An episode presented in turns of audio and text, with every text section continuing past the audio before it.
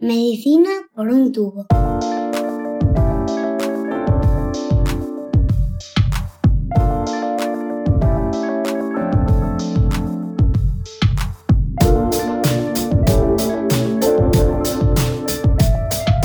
Bienvenidos a Medicina por un tubo, el podcast de Roche España en el que tratamos de ponernos al día sobre los últimos avances en la investigación médica.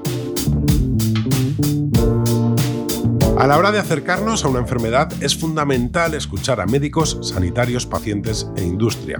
Solo con ellos podemos trabajar hoy en las soluciones que necesitaremos todos en el futuro. El pasado mes de abril se celebró el Día Mundial de la Hemofilia, una patología a la que ya hemos dedicado algún capítulo anterior en Medicina por un tubo. Para celebrarlo y profundizar en el conocimiento de la enfermedad, en Roche preparamos un programa especial que se emitió a través de nuestra web y nuestras redes sociales. Llevó por título Historias que piden más y contó con el periodista Juan Ramón Lucas como maestro de ceremonias. Los próximos cuatro episodios los vamos a dedicar a repasar lo aprendido con quienes más saben sobre hemofilia, a poner atención al conocimiento que compartieron con nosotros durante aquella jornada. Y comenzamos con una charla a tres bandas, con la suma de conocimiento de médicos, pacientes e industria. Ya sin más, os dejo con Juan Ramón Lucas. Él mismo os presenta a los invitados de una tertulia muy especial.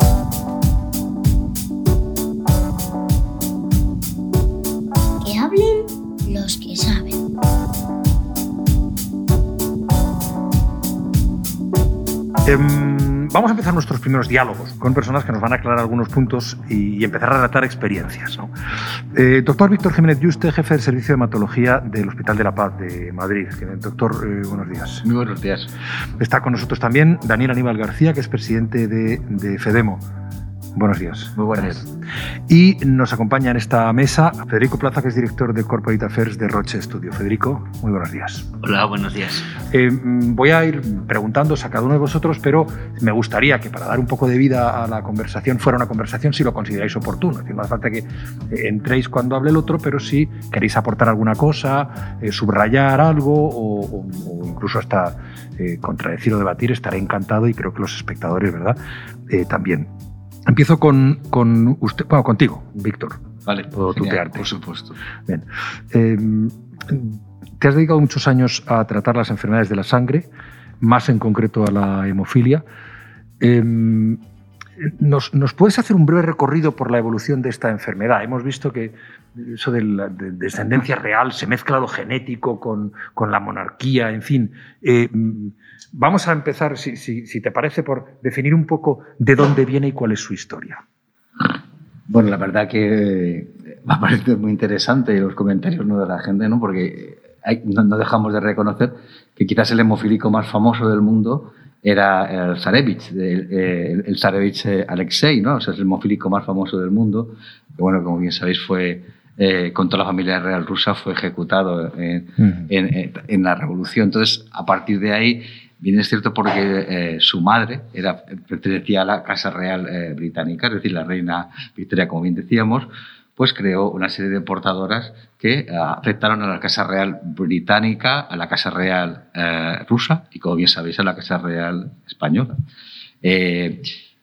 ¿Por qué ocurre todo esto? Es una enfermedad genética, no todos tenemos que ser descendientes porque se estima que hasta el 30-40% aparecen lo que se llaman mutaciones de nuevo. Es decir, aparecen nuevas mutaciones, ¿de acuerdo?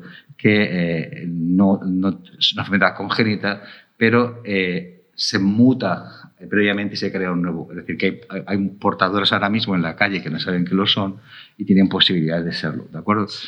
Esa es la posibilidad, eh, por eso eh, no todos tienen que ser descendientes. Pero, o sea, quien ha dicho algo de eso ha oído campanas y no sabía. No, pero porque, porque al afectar a la, Casa Real es una enfermedad que le dio mucha visibilidad a nivel internacional, a nivel nacional, porque no dejó de afectar a nuestra Casa Real. Es, bien es cierto que hoy en día, dado la transmisión genética de la enfermedad, que mayoritariamente las mujeres son portadoras de la enfermedad y los varones son los afectos, bueno, pues por, por, por, bueno, por todos los eh, eh, matrimonios, todos los enlaces dentro de la Casa Real, ahora mismo no, de alguna manera no, no, hay, posibilidad de que ningún miembro de la Casa Real esté afecto. Pero sí que es cierto que, bueno, pues eso es, el sonido.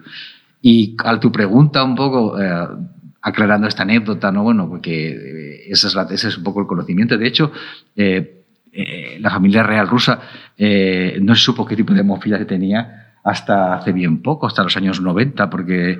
No sé, estudios de los restos, Efectivamente. Pero no vamos a entrar en política, pero Putin no dejaba trabajar y al final unos investigadores, un grupo de rusos americanos, consiguieron detectar encima la hemofilia menos frecuente, que es la hemofilia B. O sea, y esta es con supuesta la mutación. ¿Qué quiere decir esto? Quiere decir que, bueno, que la hemofilia sí que es otra enfermedad, como muy bien decía, eh, a la gente se ha preguntado, es una tendencia hemorrágica, se sangra, efectivamente. Eh, y es lo que hemos vivido durante mucho tiempo. Yo llevo aproximadamente unos 20 años en el mundo de la hemofilia y el cambio ha sido radical. Es decir, imaginemos que en los años 60 eh, la esperanza de supervivencia estaba en torno a los 20 años. Eh, un poco menos inclusive por una hemorragia grave, ¿de acuerdo?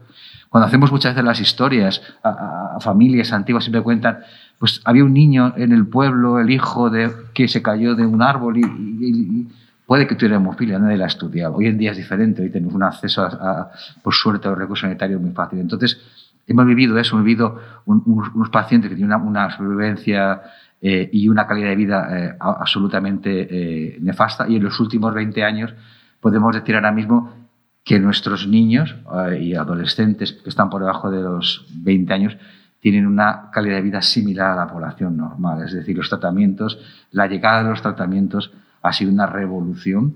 Y tenemos dos poblaciones, los adultos muy afectos en las articulaciones por esos sangrados que te comentaba de los años 60 y eh, una población que está en torno por debajo de los 20 años que tiene una integración en la sociedad, van a la escuela todos los días, trabajan, eh, te cruzarías con ellos por la calle y no sabrías distinguir quién, quién, o no, quién es hemofílico. Claro, eso, eh, Víctor, me conecta con eh, lo que quiero preguntarle también a, a Dani, y es cómo es la vida cotidiana y cómo ha cambiado en la línea de lo que está contando el, el, doctor la vida de las personas con hemofilia.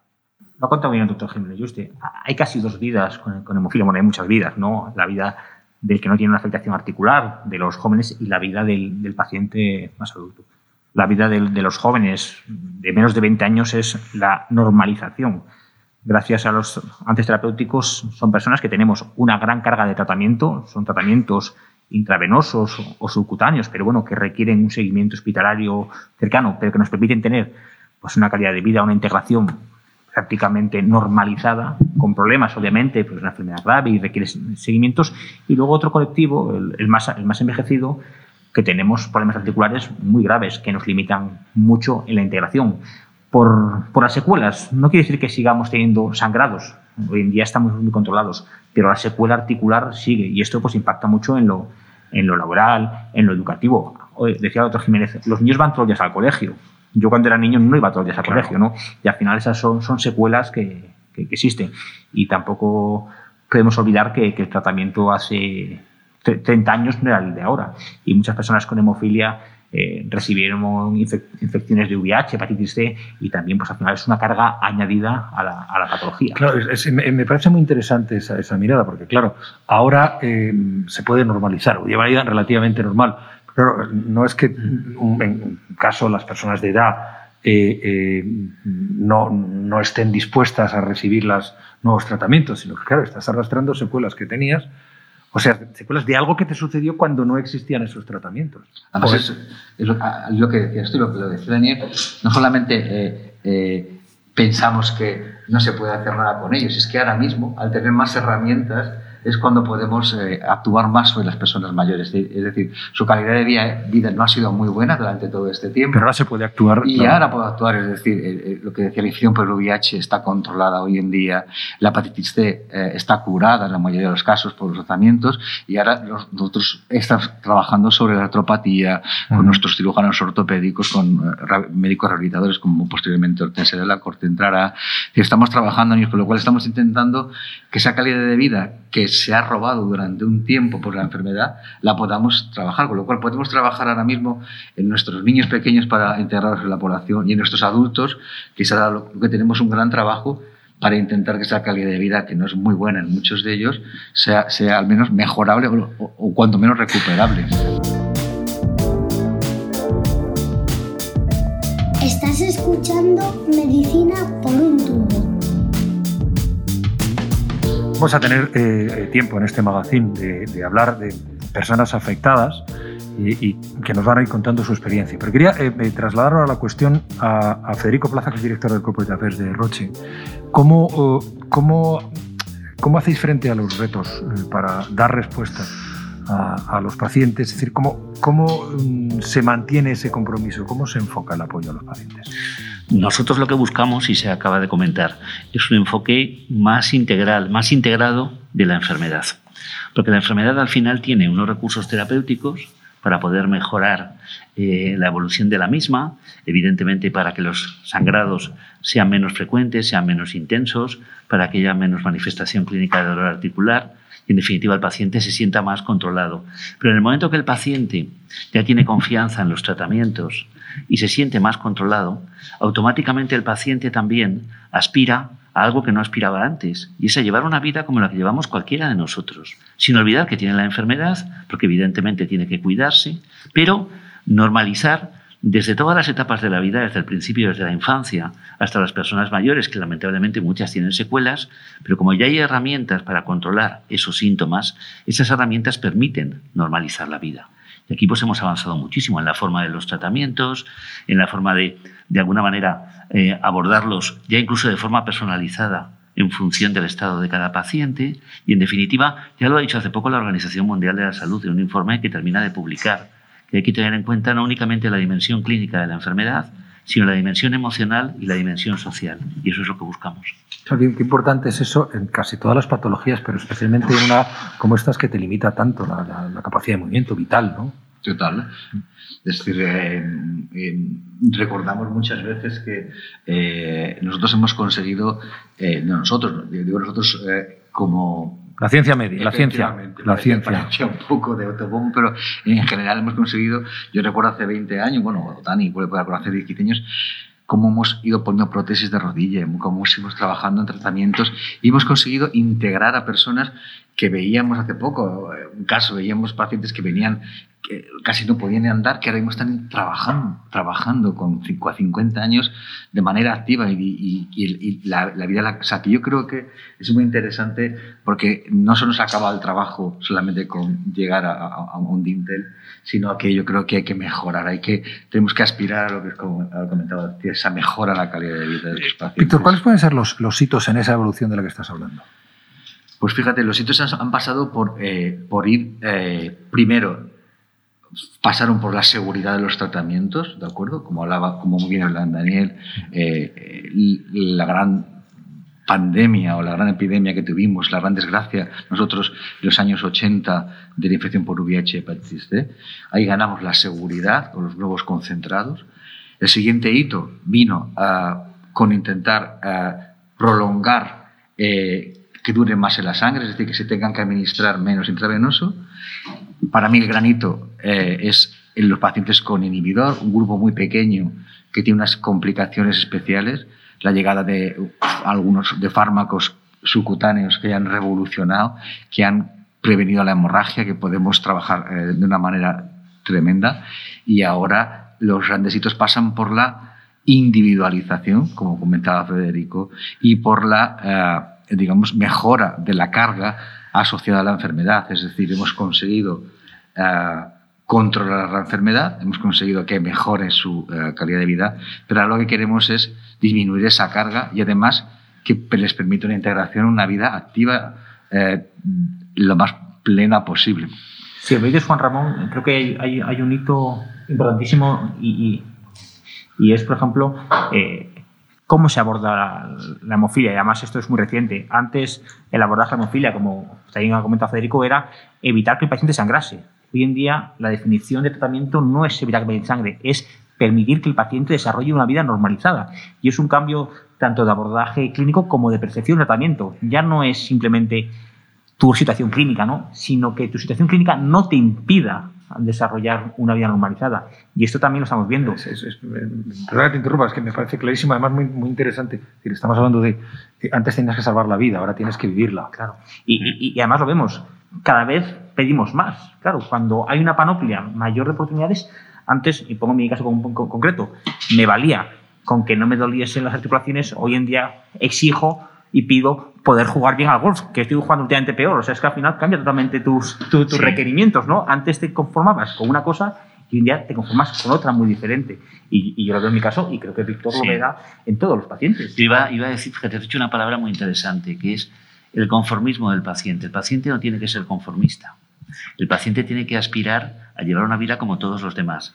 Hay herramientas terapéuticas, hay herramientas clínicas, hay un contexto social, eh, eh, hay tratamientos que ya permiten eh, pues, mm, no sé, una administración más cómoda. es más fácil, por ejemplo, la adherencia al tratamiento, que es muy importante teniendo en cuenta que muchas veces es tratamiento profiláctico, es preventivo. Entonces el paciente tiene que ser consciente de que tiene la enfermedad, que tiene que cuidarse, que aunque no tenga síntomas, tiene que cuidarse.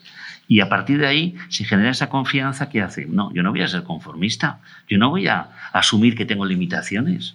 ¿Por qué motivo? Si estoy controlado, tengo una buena relación médico-paciente, el médico me controla y, la medicación me funciona, pues evidentemente tengo que mirar hacia adelante e intentar llevar la vida lo más normalizada posible. Mm.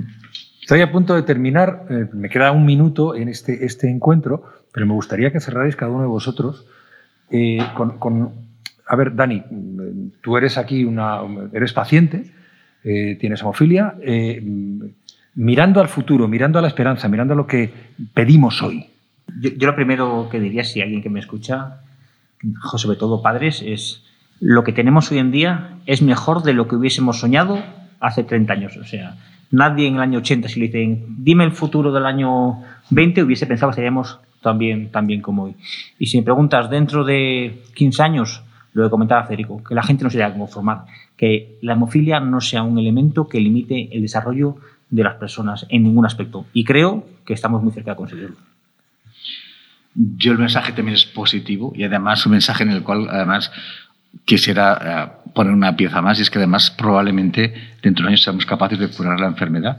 Es decir, sería el siguiente abordaje eh, yo espero eh, que mis ojos lo vean, me refiero en el sentido de manera activa, pero yo creo que la calidad de vida de nuestros pacientes, gracias a los nuevos tratamientos, a, la llegada del fármaco subcutáneo, es algo que, no, que eh, no, podemos, no podemos estimarlo, con lo cual el mensaje es positivo, de ánimo, y que sí que es cierto que no tiene nada que ver los tratamientos de hace 20 años lo que tenemos actualmente. Lo curaremos, he anotado eso. Sí, sí. Y créeme que, y créeme que lo conseguiremos. Yo, también estoy convencido, porque la investigación no ha parado. Lo que no es conformista es la investigación.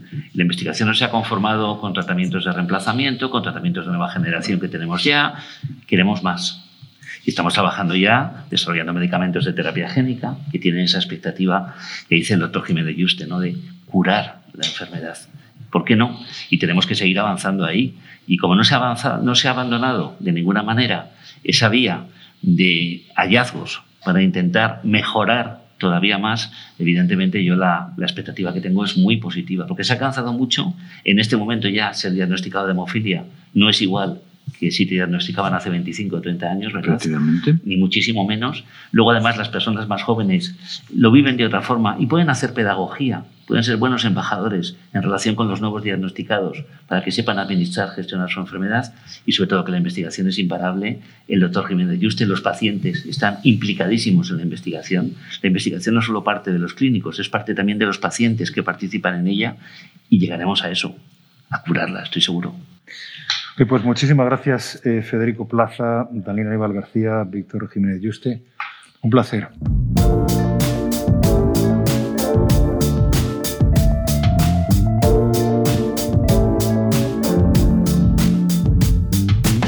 Y hasta aquí esta edición de Medicina por un tubo en la que hemos comenzado a acercarnos a la hemofilia de un modo distinto, a través de una conversación entre expertos dirigida por Juan Ramón Lucas.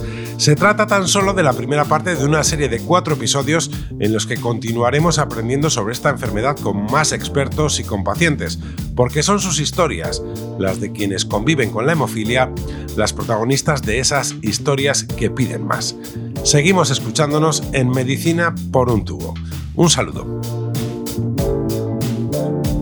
Os esperamos en el próximo episodio de Medicina por un tubo.